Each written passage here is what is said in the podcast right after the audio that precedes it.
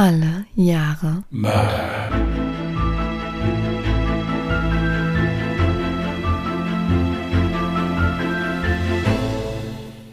Herzlich willkommen zu Alle Jahre Mörder, der True Crime Podcast mit Christian, hallo. Und Jasmin. Hi. hallo ihr Lieben. Da wir ja gesagt haben, dass die Begrüßung eigentlich entfällt, weil es jedes Mal dasselbe ist, entfällt die im Prinzip auch dann fast komplett jetzt. Wahnsinn. So, ja. Ich finde das auch sehr kreativ, was ich jetzt gemacht habe. Ja, weißt du, was ich Kreatives die Woche gemacht habe? Was Ja denn? gut, du weißt es. Aber unsere Zuhörer und Zuhörerinnen wissen es vielleicht noch nicht. Was sehr viel Kreatives die Woche gemacht. Aber was der vielen Sachen meinst du? Ich meine jetzt für einen Podcast. Ach so, du hast, du hast, Jasmin hat eine Excel-Tabelle erstellt. Richtig. Jetzt haben wir den kompletten Überblick, welches Jahr wir bereits hatten, wie oft wir es hatten und mit welchen Fällen wir das hatten. Und ich habe mir dazu überlegt, weil ich das jetzt so fein säuberlich mal alles sortiert habe, dass wir eine extra Sparte mit einfügen können mit Fallvorschlägen unserer Zuhörer und Zuhörerinnen, weil wir schon ganz, ganz häufig Zuschriften bekommen haben mit Fallvorschlägen, die tatsächlich aber gar nicht mit unserem gezogenen Jahr zusammengepasst haben. So aller, hey, wenn ihr mal dieses Jahr zieht, könnt ihr vielleicht äh, euch diesen Fall hier merken. Ich weiß jetzt nicht, wie es dir geht. Ich habe leider ein Hören wie ein Sieb und leider habe ich mir auch nie dazu Mitschriften gemacht. Das hätte ich vielleicht mal machen sollen. Darum an der Stelle die Bitte, wenn ihr Lust habt, ich mache das jetzt extra auf die Art und Weise, damit du nicht die Arbeit hast, könnt ihr gerne über unsere Homepage allejahremörder.de über unser Kontaktformular eine Nachricht senden mit eurem Fallvorschlag. Und dann würde ich den dann einfach direkt in die Excel-Tabelle mit reinsetzen. Ja, macht das mal, wenn ihr Lust habt. In puncto nicht die Arbeit oder so, es ist im Moment äh, für mich auch ein bisschen schwierig, mit den Zuschriften nachzukommen. Also sollte ich irgendwas vergessen haben, nimmt's mir nicht krumm, schreibt einfach nochmal. Es kann durchaus sein, dass mir da mal was durch die Lappen gegangen ist. Aber ich meine eigentlich so die Zuschriften, die eigentlich immer so sonntags kommen oder montags, die habe ich eigentlich alle weg. Gerade jetzt auf Instagram, weil die mache ich eigentlich immer relativ zügig, gerade am selben Tag. Schwierig wird's nur, wenn in der Woche was kommt. Da könnte es dann immer mal sein, dass was hinten runterfällt, ist nicht böse gemeint. Also wie gesagt, dann einfach nochmal schreiben und dann ist kein Problem. Genau. Und im besten Fall ein bisschen Geduld mitbringen. Ja, ist im Moment leider nicht anders zu managen. Es sind sehr viele Zuschriften, was uns unheimlich freut. Wir lesen die auch alle, aber manchmal ist es mit dem Antworten ein bisschen schwierig. Genau. Gut, heute hast du ja einen Fall mitgebracht für, was warst du mal, 1972? Ja, ich habe 1972 gezogen und äh, das ist der Fall mit der bis jetzt längsten Triggerwarnung, die ich je gemacht habe. Also wer hier zart beseitet ist, der sollte vielleicht wirklich mal eine Pause machen, weil das ist echt ziemlich heftig, was ich euch jetzt hier gleich erzähle. Wir kommen auch gerade so, ich würde anfangen dann, wenn du Ja, dann lehne ich mich jetzt mal entspannt zurück und lausche ergriffen. Okay. Wir fangen auch gleich mit der Triggerwarnung an. Also beim heutigen Fall geht es um sexuellen Missbrauch, teilweise an Kindern, um Verstümmelung, um Mord an Kindern und um Kannibalismus. Es ist das Jahr 2003. Mit einem lauten Summton öffnen sich die dicken Stahltüren des Sullivan Correctional Facility Gefängnisses in New York City. Obwohl das Filmteam angemeldet ist, müssen erstmal alle Beteiligten eine schier ewig wirkende Kontrollzeremonie über sich ergehen lassen. Auf ihrem Weg zu den Besucherräumen der Haftanstalt bekommen sie letzte Anweisungen, was sie zu tun, aber vor allen Dingen, was sie zu lassen haben. Der mahnende Vortrag erstreckt sich über den ganzen Weg bis hin zu dem Raum, in dem der Reporter in Kürze seinen Interviewpartner treffen wird. Als er vor einigen Monaten um das Interview ersuchte, war er sich nicht sicher, ob er eine Zusage erhalten würde. Und als er die Zusage dann endlich hatte, war er sich nicht sicher, ob er mit einem so brutalen Massenmörder ein Interview führen könnte, ohne dabei vielleicht selbst einen irreparablen seelischen Schaden davonzutragen. Aber für solche Überlegungen ist es nun zu spät. Nachdem die Kamera in Stellung gebracht ist, öffnet sich die Tür des Besucherraums erneut. Zwei Vollzugsbedienstete führen einen rundlichen älteren Herrn in Handschellen herein. Aufgrund seiner Figur ist sein Hals so gut wie verschwunden. Das fast viereckige Gesicht wird von einer knolligen Nase, auf der eine silberne Nickelbrille sitzt, unterbrochen. Mit einem leicht kritischen, jedoch auch verschmitzten Grinsen, was den Mann sogar auf irgendeine Art sympathisch wirken lässt, nimmt er auf dem Stuhl gegenüber vom Reporter Platz. Dieser versucht sich seine Aufregung nicht anmerken zu lassen. Aber hier sitzt er nun, in einem Gefängnis in New York, Auge in Auge mit Arthur J. Shawcross, dem Genesee River Killer. Der 58-jährige Shawcross, der in diesem Gefängnis eine 250-jährige Haftstrafe absitzt, entschuldigt sich für seine Verspätung. Er habe eben noch kurz mit seiner Tochter telefoniert. Für alle im Raum befindlichen Pressevertreter ist es schier kaum zu glauben, dass ein Mann, der in Bezug auf 13 ihm zur Last gelegte Morde geständig verurteilt wurde, scheinbar wie selbstverständlich Kontakt zu seiner Tochter hat. Wie ist das Verhältnis zu ihrer Tochter, wollte der Reporter von Arthur Shawcross wissen. Sehr gut, sie ist cool, antwortet dieser mit einem sichtlichen Grinsen. Wir können über alles reden, nur über die Morde von Watertown sage ich kein Wort, so Shawcross gleich zu Beginn des Interviews. Wenn du mich danach fragst, ist das Interview sofort beendet. Auf die Frage des Reporters hin, dass Shawcross vielen Menschen durch seine Morde schmerzliche Verluste im Familien- und Freundeskreis gebracht hat, antwortet dieser, eigentlich habe ich kein schlechtes Gewissen. Arthur J. Shawcross wurde am 6. Juni 1945 in Kittery, Maine geboren. Kurz nach seiner Geburt zog die Familie nach Watertown im Bundesstaat New York. Seine frühe Kindheit verlief nach außen hin zumindest ohne besondere Vorkommnisse. In späteren Verhören, die teils unter Hypnose durchgeführt wurden, sagte er allerdings mehrfach aus, dass seine Mutter ihn über viele Jahre sexuell missbraucht hatte. Eines der Verhöre wurde von den Behörden gefilmt und an die Presse weitergegeben. Hierin war zu sehen, dass der hypnotisierte Shawcross der Psychologin erzählte, wie er von seiner Mutter zum Oralsex gezwungen wurde. Seine Mutter wies bis zu ihrem Tod die Anschuldigungen von sich. Arthur Shawcross brach die Schule in der neunten Klasse ab und meldete sich mit 19 Jahren zum Kriegsdienst in Vietnam. Er wurde nach einigen Lehrgängen in der Army als Waffenexperte eingesetzt. Im Interview erzählt Shawcross bereitwillig über seine Zeit in Vietnam. So berichtet er, dass er sich eines Tages in den Dschungel aufmacht, um Informationen über seinen Feind zu erpressen. Er entführte hierfür zwei vietnamesische Frauen, die gerade Waffennachschub zu einer Stellung des Vietcong bringen wollten. Shawcross versteckte sich im Gebüsch und schlug einer der beiden Frauen hinterrücks mit einer Machete den Kopf ab. Die Leiche schnitt er dann gänzlich in zwei Hälften und setzte sie mit Hilfe von C4-Sprengstoff in Brand. Die zweite Frau musste die grausame Tat mit ansehen. Shawcross wollte auf diesem Wege Informationen über den Feind erpressen. Um seiner Drohung noch mehr Nachdruck zu verleihen, spießte er ein Stück der Leiche auf einen Stock und aß es auf. Nachdem er von der total verängstigten Frau alle Informationen bekommen hatte, tötete er auch sie. Hierfür habe er von seinem vorgesetzten Offizier beim Überbringen der Infos folgende Worte gesagt bekommen. Zitat Sie sind ein kranker Hurensohn, aber ich liebe Sie dafür.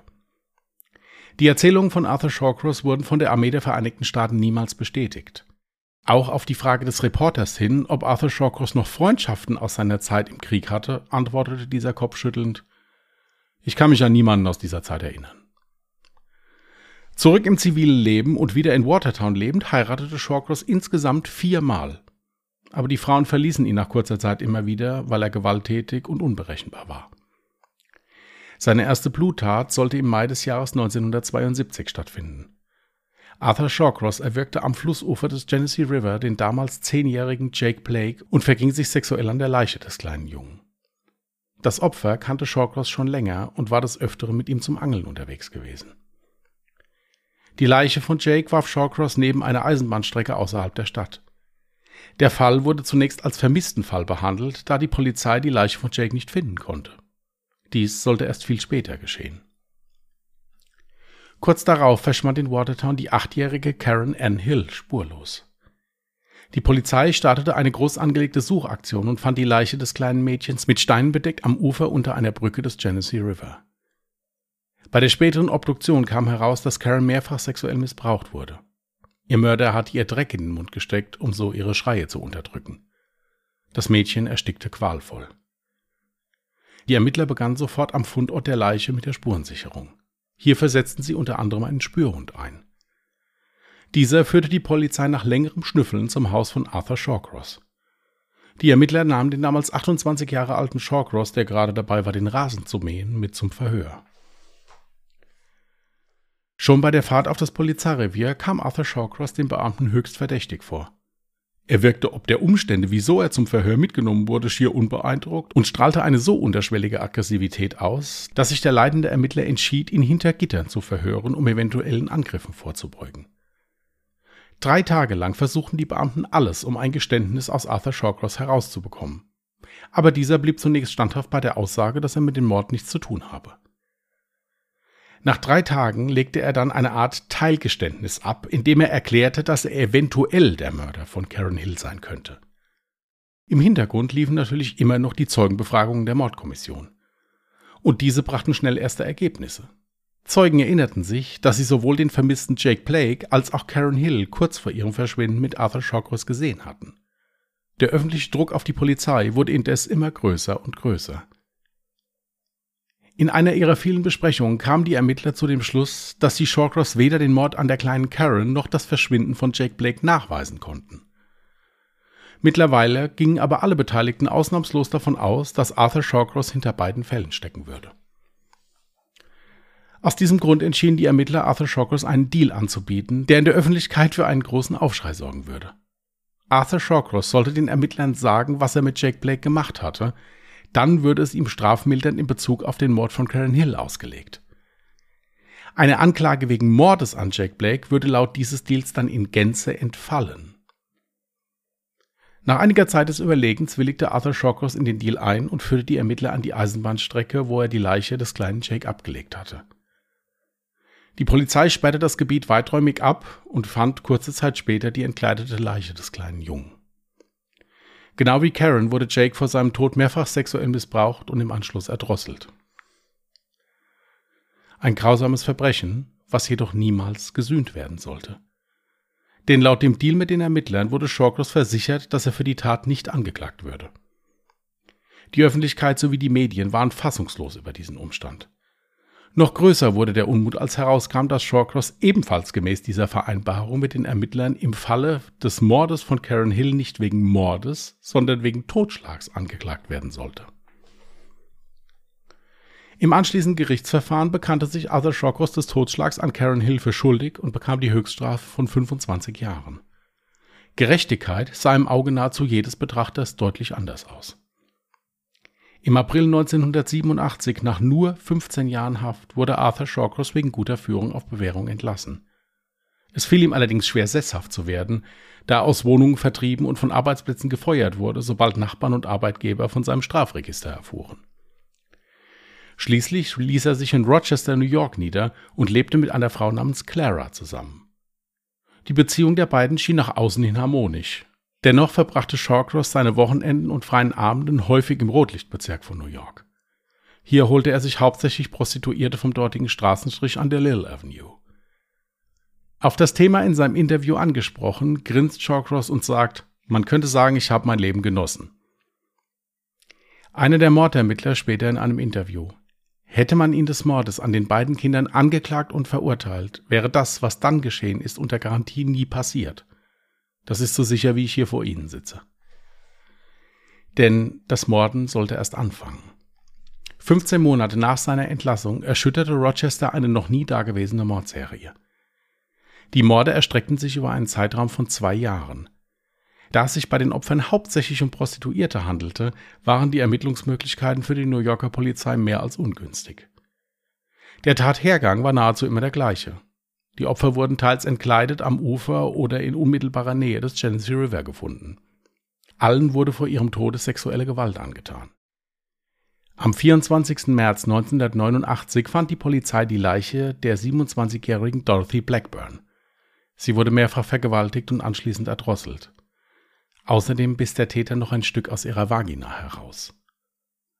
Am 11. September fand man die stark verwesten Überreste von Anna Steffen. Die 28-Jährige wurde überfallen, vergewaltigt und im Fluss ertränkt. Gerichtsmediziner schätzten den Todeszeitpunkt auf Juli des gleichen Jahres.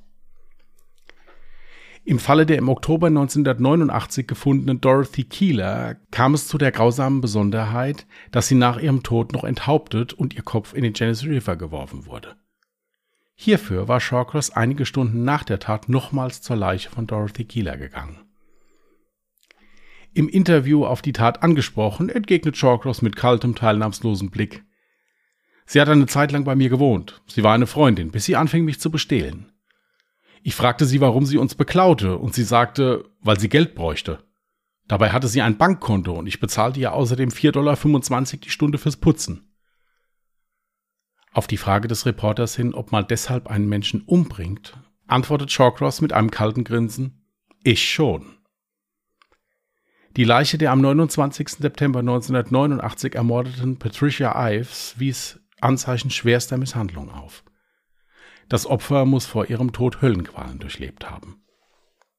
Als die Ermittler die Leiche der als vermisst gemeldeten June Stotts fanden, bietet sich ihnen ein Anblick, den einige von ihnen in ihrem ganzen Leben nie vergessen würden. June wurde nach ihrem Tod vom Hals bis zum Genital aufgeschlitzt und ausgeweidet. June Stotts war im Gegensatz zu den anderen Opfern keine Prostituierte. Sie stand allerdings unter Betreuung, da sie laut ärztlichem Attest geistig zurückgeblieben war. Ich hatte einen Wutanfall bekommen, erzählt Shawcross mit verstählter Miene in seinem Interview. Wir hatten den ganzen Tag zusammen im Park verbracht und gemeinsam die Enten gefüttert. Wir sind spazieren gegangen und haben ein bisschen rumgemacht. Plötzlich flippte sie aus. Sie drohte, sie würde schreien und zur Polizei gehen. Also brach ich ihr das Genick. Ich blieb noch mit ihr im Park, bis es dunkel war. Dann schnitt ich sie auf, vom Hals bis zum Schritt. Im Bauchbereich schnitt ich nicht so tief. Ich schlitzte sie einfach auf. Keine Ahnung wieso und es sollte keine Zeit zum Ermitteln für die Behörden geben.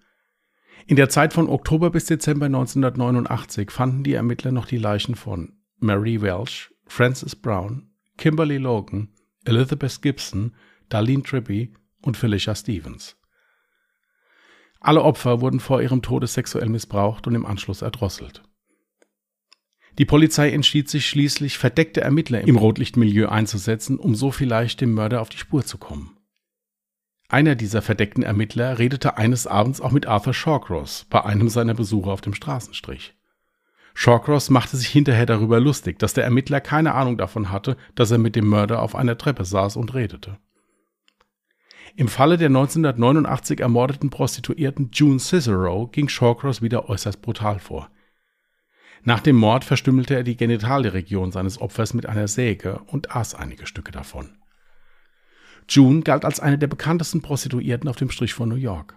Somit sorgte ihr Mord im Milieu für großes Aufsehen und vor allen Dingen große Verunsicherung. Die Profiler des FBI erstellten nun ein Täterprofil und kamen zu dem Schluss, dass der Täter nach seiner Tat immer noch einmal an den Tatort zurückgekehrt war, um sich eventuell am Tode seiner Opfer zu ergötzen.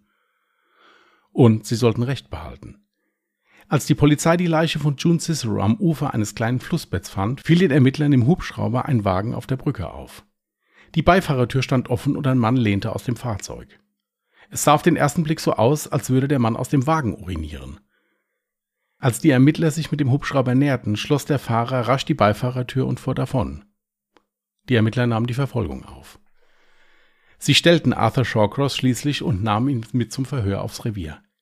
Hier zeichnete sich nach 21 Monaten Ermittlungsarbeit relativ schnell ab, dass sie den richtigen Wagen verfolgt hatten.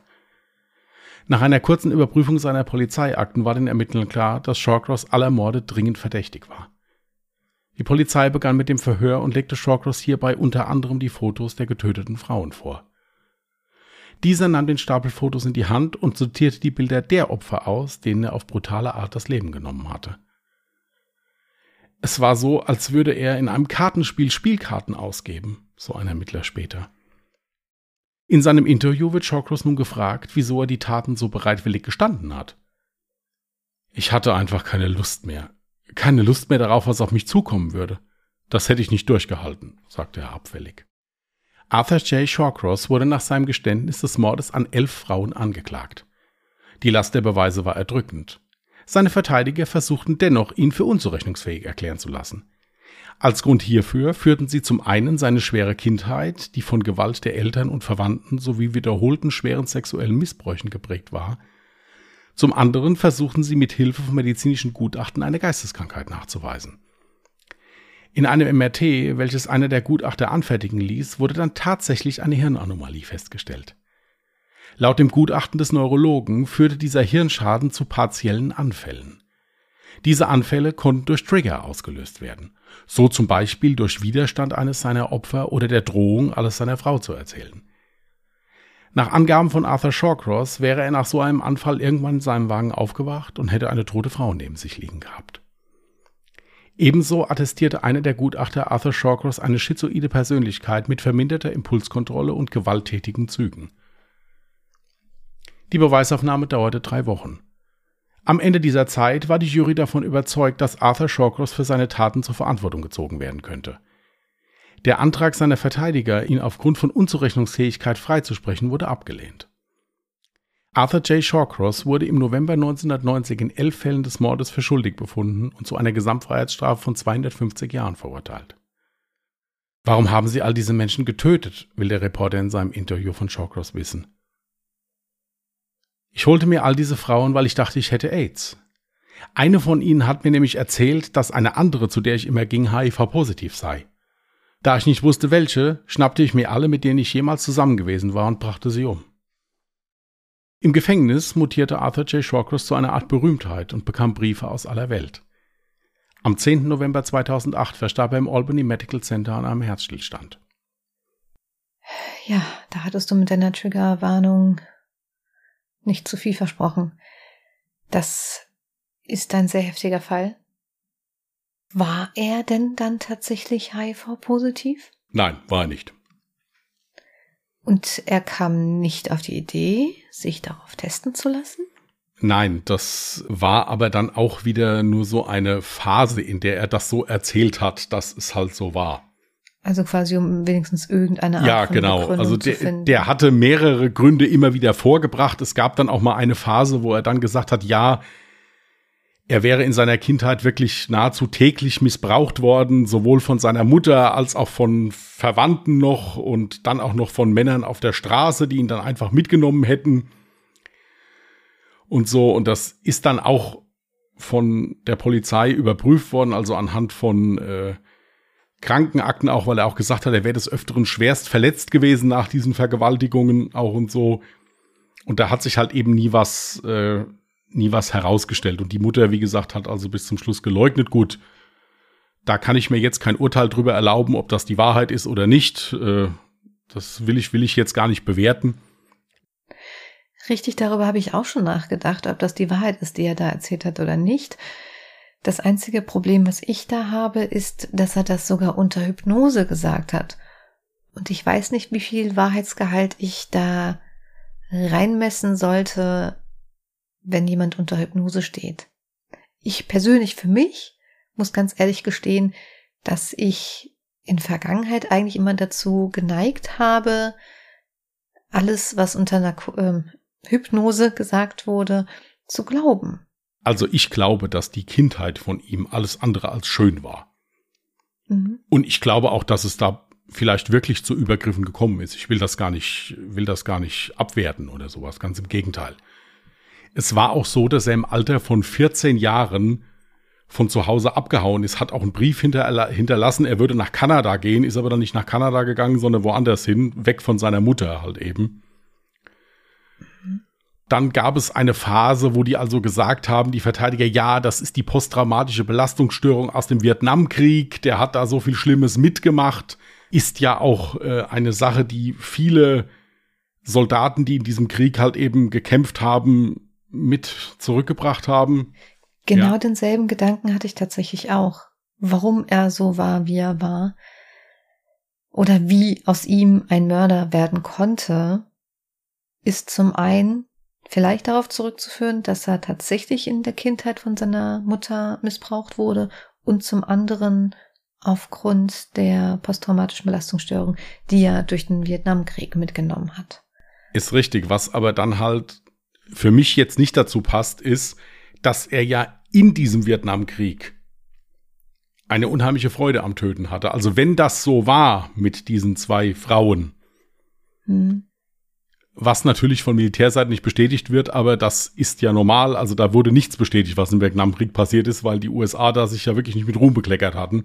Ist es halt so, dass das ein unterschwellig unheimlich brutaler Mensch war. Also wenn du dir dieses Interview mit dem angeguckt hast, wie der das erzählt hat, also so, ja, hab ich die halt umgebracht. Ja, der hat dann dem, dem, dem Reporter dann auch erklärt, ja, das habe ich hab die mit einer Hand erwirkt, muss einfach auf den Nervenpunkt drücken, das dauert vier Minuten, dann ist fertig. Scheiße. Und dann sitzt da echt mehr oder weniger so ein Opa da vor einem, also wirklich so, so, so, so ein speckiges Gesicht, ja, und, und immer so ein leichtes Grinsen auch drauf und erzählt da mehr oder weniger, wie er da halt mal schnell elf Leute weggemetzelt hat. Ja, weißt du, was ich auch ganz schrecklich finde, ist, ähm, wie es überhaupt daf- dazu kommen konnte, dass dieser Deal abgeschlossen wurde.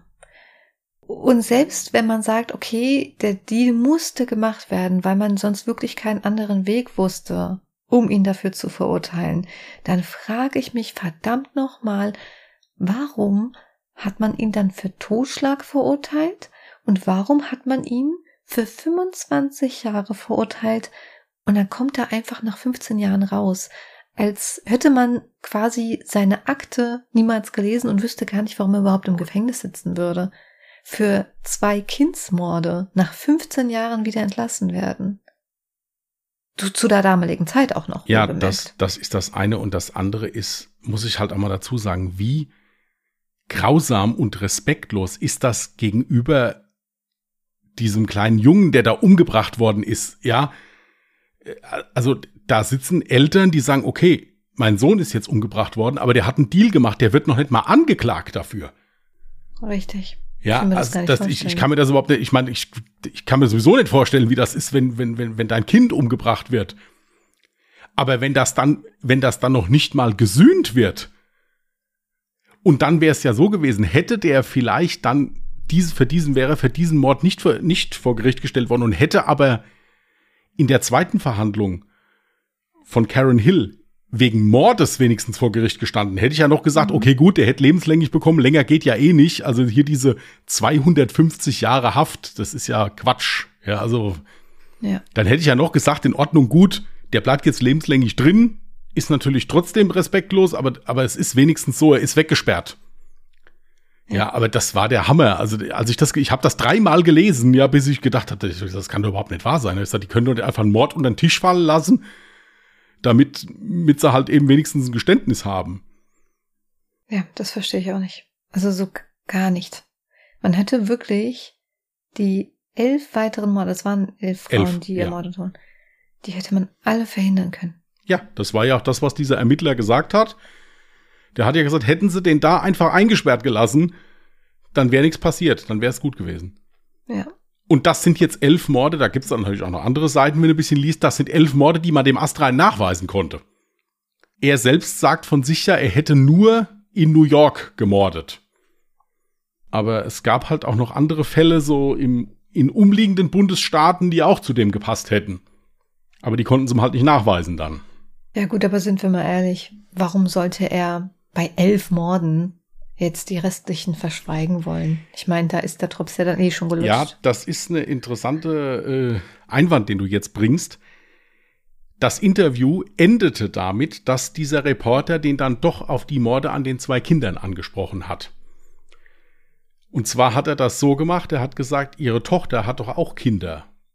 Und da hat er gesagt, ja, hätte ein gutes Verhältnis zu seinen Enkeln und würde sich Briefe mit denen schreiben. Und dann hat der Reporter gefragt, ja, was würden Sie denn machen, wenn Ihre Enkelkinder vergewaltigt und umgebracht würden von irgendjemandem? Dann hat der wirklich knallhart gesagt, ja, das müsste dann das Gesetz regeln. Und äh, dann hat der Reporter nochmal versucht zu sagen, ich möchte doch nochmal nachfragen. Dann hat er das Mikrofon abgemacht gesagt, nein, ich habe gesagt, ich rede nicht darüber, das Gespräch ist beendet. Das passt auch gar nicht ins Schema rein. Nein, das passt, passt nicht rein. Er hat mehr oder weniger als Kindermörder angefangen und hat sich dann auf die, äh, ja, ist dann auf Ältere gegangen. Was wahrscheinlich auch der Grund dafür war, warum man ihn als Mörder oder als Tatverdächtigen dann erst gar nicht ausfindig ja. machen konnte, weil wer geht denn davon aus bei einem ähm, verurteilten Kindsmörder, dass der dann plötzlich ja, völlig anders mordet, also einen ganz anderen, eine an, ganz andere Vorgehensweise hat. Ja. ja, und da er ja auch nicht wegen Mord, sondern wegen Totschlag verurteilt wurde, ist es sowieso so, dass selbst wenn die sich jetzt mal alle Akten angeguckt hätten von irgendwelchen Gewaltverbrechen oder sowas, wäre der vielleicht noch nicht mal aufgetaucht, weil er mhm. ja nicht wegen Mord verurteilt wurde, sondern wegen Totschlag. Ja, richtig. Wie er überhaupt zum Kannibalismus gekommen ist, dazu hat er jetzt wahrscheinlich dann auch nie irgendwie Stellung genommen. Ja, er hat also in Bezug auf die eine, das eine Opfer, wo er also da in, in den Genitalbereich gebissen hat, oder auch wo er das eine Opfer im Genitalbereich verstimmt hat, gesagt, ja, er wäre ja der Meinung gewesen, er wäre HIV-positiv und er wollte dann den Verlauf der Erkrankung damit beschleunigen, indem er dann noch mehr davon an Blut zu sich genommen hätte. Wow, sehr sinnig auf jeden Fall. Ja. Nicht?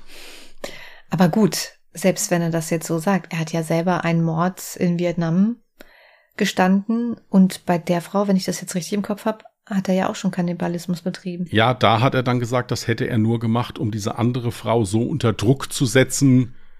Ich glaube, das hätte das, er dafür nicht machen nein, müssen. Ja, du bestimmt also auch schon gesagt, so er hat, richtig Angst. hat ja das Opfer da mehr oder weniger gefehlt, ja, und hat das, also das, wie gesagt, es ist, ja. wie gesagt, ich, ich gestehe zu, dass der bestimmt eine schlimme Kindheit hatte, dass da vielleicht auch Übergriffe passiert sind, absolut. Nichtsdestotrotz mit dieser, auch mit dieser Hirnanomalie. Also das war jetzt nichts, was aufgrund, was, was Tragisches. Also solche Anomalien hat auch dieser eine Gutachter da gesagt, sagte, das findet man, wenn man willkürlich bei den Leuten sucht, immer mal wieder. Inwiefern die dann ausgeprägt sind, das ist dann halt eben auch wieder Auslegungssache. Hm. Ja, also ich hätte jetzt tatsächlich eigentlich auch darauf getippt, dass da eine gewaltige Hirnanomalie vorliegt, die dann vielleicht eben für die Impulskontrolle zuständig ist. Das ist ihm ja auch, ist ihm ja auch bestätigt worden, dass er wirklich schizoide Züge hatte und keine Impulskontrolle halt ein unheimlich brutaler Mensch halt eben war. Aber was halt nicht gepasst hat, ist, er hätte gesagt, er wäre dann im Auto wach geworden, hätte eine Leiche neben ihm gelegen. Trotzdem konnte er zu jeder Tat etwas sagen und konnte sagen, wie er das gemacht hat, wo er das gemacht hat und warum. Das mhm. passt ja dann auch nicht. Nee, das passt wirklich alles. Also entweder so kann ich mich nicht erinnern, dann, dann weiß ich es halt eben nicht, aber wenn ich dann doch noch groß erzähle, ich bin mit der Frau im Park spazieren gewesen und dann wurde die, äh, hat die geschrien, dann habe ich die erwürgt. Also das ist dann für mich nichts, wo ich geistig abwesend war. Also dann. Nee, mir kommt es auch so vor, dass er bei der Polizei völlig andere Aussagen getätigt hat als jetzt in sämtlichen Interviews, weil er da dann vermutlich die Aufmerksamkeit einfach genossen hat, so wie es bei vielen Tätern der Fall ist. Du hattest ja auch gesagt, er wurde zu einer Art Berühmtheit. Ja. Wie darf ich mir das dann vorstellen? Ja, also der hat in diesem Interview mit diesem Journalisten gesagt, ja, er bekäme also Briefe aus der ganzen Welt, unter anderem hier von ganz vielen Psychologieprofessoren und äh, ja auch Fanpost, was tatsächlich in diesen amerikanischen Gefängnissen nicht selten ist, muss ich sagen. Also es hat man ganz oft, dass da irgendwelche Bekloppten da so jemanden auch noch bewundern dafür, was der da gemacht hat. Das werde ich auch nie nachvollziehen können. Wenn du jetzt sagst, es waren irgendwelche ähm, Professoren, Psychologen etc. Ja. pp. Das kann ich nachvollziehen, wenn man sagt, okay, ich möchte diese ähm, Psyche verstehen, verstehen ja. können, ja, und das erforschen absolut verständlich. Aber dass es da halt wirklich Leute gibt, die dann sich zu richtigen Fans entwickeln und da den Kontakt suchen. Ja, meistens sind es ja dann auch Frauen, die dann sich irgendwie von den Männern hingezogen fühlen. Gut, jetzt war es jetzt in seinem Fall wahrscheinlich nicht so. Nein.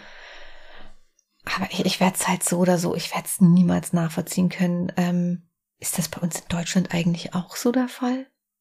Zumindest habe ich das bewusst jetzt gar nicht so erlebt, wie teilweise in den amerikanischen Fällen. Ja, also gut, ich habe jetzt in meiner Zeit, in der ich da in, im Gefängnis gearbeitet habe, hatte ich natürlich auch jetzt Menschen, die schlimme Taten begangen haben und trotzdem noch Kontakt nach außen hatten, also zur Familie, Freunden oder sonst irgendwas. Naja, aber das ja. meine ich ja nicht, sondern eher so von Frauen, die diesen Mann anhimmeln. Wüsste ich jetzt nicht, muss aber auch dazu sagen, dass ich jetzt äh, da auch nicht so involviert war.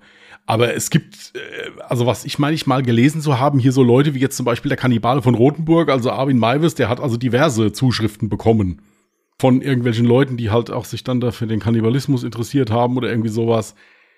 Ja, es ist schwierig. Ich muss sagen, ich hatte während dieser ganzen Zeit, während diesem Interview, so das Gefühl, dass der zum einen gemerkt hat, dass dieser Reporter, dass es dem nicht einerlei war, mit dem zu reden.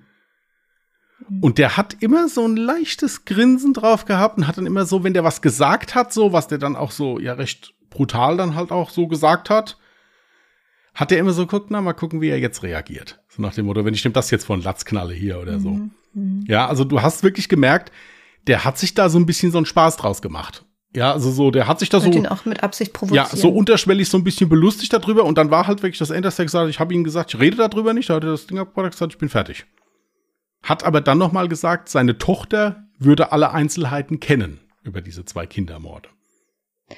Ja, also da muss ich ganz ehrlich sagen, kann ich auch ganz schwierig nachvollziehen, wenn ich wüsste, ein Elternteil meinerseits hätte solche Taten begangen.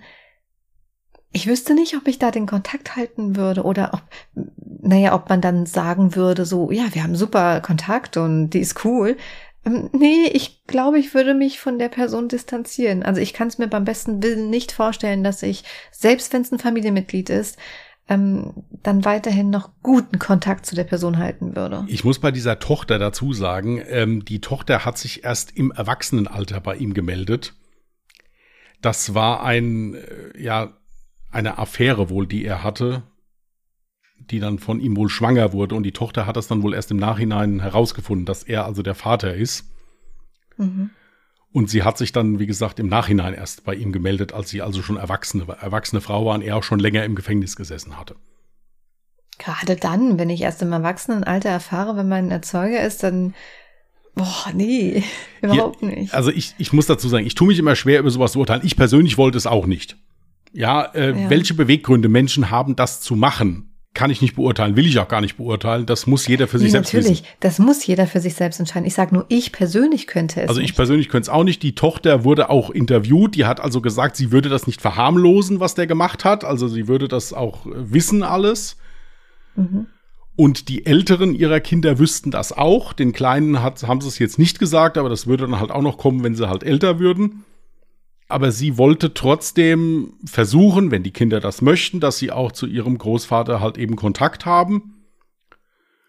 Und äh, ja, wie, wie gesagt, ich war da auch so ein bisschen sprachlos, als ich das so gehört habe. Aus welchem Jahr war nochmal das Interview, weil er ja 2008 verstorben ist? Äh, das, äh, da stand jetzt keine Jahreszahl dabei, muss ich sagen. Das war eine Dokumentation, die ich gefunden hatte, wo halt das Live-Interview halt drin war. Äh, ich muss aber dazu sagen, dass er da auch schon ein älterer Mann war. Also ich gehe davon aus, dass das vielleicht so fünf, vier, fünf Jahre vor seinem Tod war oder sowas. Okay. Ich habe auch gesehen, du hast auch ein Foto in die Dropbox ja. gepackt. Das werden unsere Zuhörer und unsere Zuhörerinnen jetzt natürlich auch auf Instagram und auf Twitter sehen können. Ist dieses Foto aus einem Interview aus dem, entstanden? Aus dem Interview. Okay. Gut zu wissen. Also wie gesagt, das könnt ihr auf Instagram sehen unter Jahre Mörder mit OE geschrieben oder auf Twitter unter Jahre Morde. Übrigens, wenn ihr noch Fragen zu dem Fall habt, Anregungen habt, könnt ihr das natürlich gerne unter unserem Beitrag kommentieren oder ihr schickt uns das Ganze auch per E-Mail an die Adresse. Contact at allejahremörder.de, Mörder auch mit OE geschrieben. Genau. Auf diesem Foto wollte ich nur mal sagen, ich habe extra bewusst dieses Foto gewählt. Da sieht man nämlich dieses Grinsen, was der die ganze mhm. Zeit da drauf hat. Es ist jetzt nicht, um das, um ihn da zu verharmlosen. Ich wollte einfach damit zeigen, so hat er die ganze Zeit da gesessen. Also während ja. er so gegrinst hat, hat er erzählt, wie er einen Menschen ausgeweitet hat. Das ist unvorstellbar. Ja, also das, deswegen wollte ich das mal so als Kontrast dazu mhm. halt eben bringen. Ja, also ich bin nach wie vor noch ein bisschen sprachlos von dem Fall und ähm, ja, wenn du jetzt nichts mehr noch zu dem Fall zu sagen hast, wäre es das auch von meiner Seite. Dann würde ich mal losen. Ich habe nämlich schon vorbereitet. Oh, warte mal, ja, dann kann ich die neue Tabelle öffnen. Ja. 1954. Das hatte ich bislang nur einmal. Da wirst du doch bestimmt noch was finden in so einem Jahr kann eigentlich gar nichts Schlimmes passiert sein. Das ist das Geburtsjahr von meinem Papa. Also.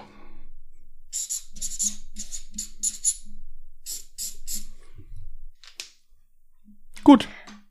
Also Ed Gein war da aktiv. Ich weiß jetzt leider nicht mehr, was er da angestellt hat. Doch, leider ist auch in diesem Jahr ganz viel Schreckliches passiert. Okay, gut, dann werde ich ja leid leider was finden. Ja. Wenn ihr Vorschläge habt oder vielleicht schon was gefunden habt, könnt ihr uns das gerne schicken. Bin ich sehr dankbar für. Ansonsten gucke ich natürlich auch selber, ob ich was äh, Passendes finde. Genau, ansonsten auch gerne per Kontaktformular einfach schicken, weil im Moment habe ja nur ich Zugriff auf das Kontaktformular. Von daher kann ich das dann auch direkt in die Tabelle übertragen. Gut. Alles klar, ihr Lieben, dann würden wir euch jetzt mal in die Woche entlassen. Wenn ihr Lust habt, hört gerne am Mittwoch mal bei Ungedingst rein. Das ist unser anderer Podcast. Da geht es deutlich harmonischer und lustiger und friedlicher zu. Informationen darüber alles unten in den Show Notes. Bis dahin wünschen wir euch alles Gute. Passt gut auf euch auf. Bleibt vernünftig. Bis dahin und tschüss. Macht's gut. Bye.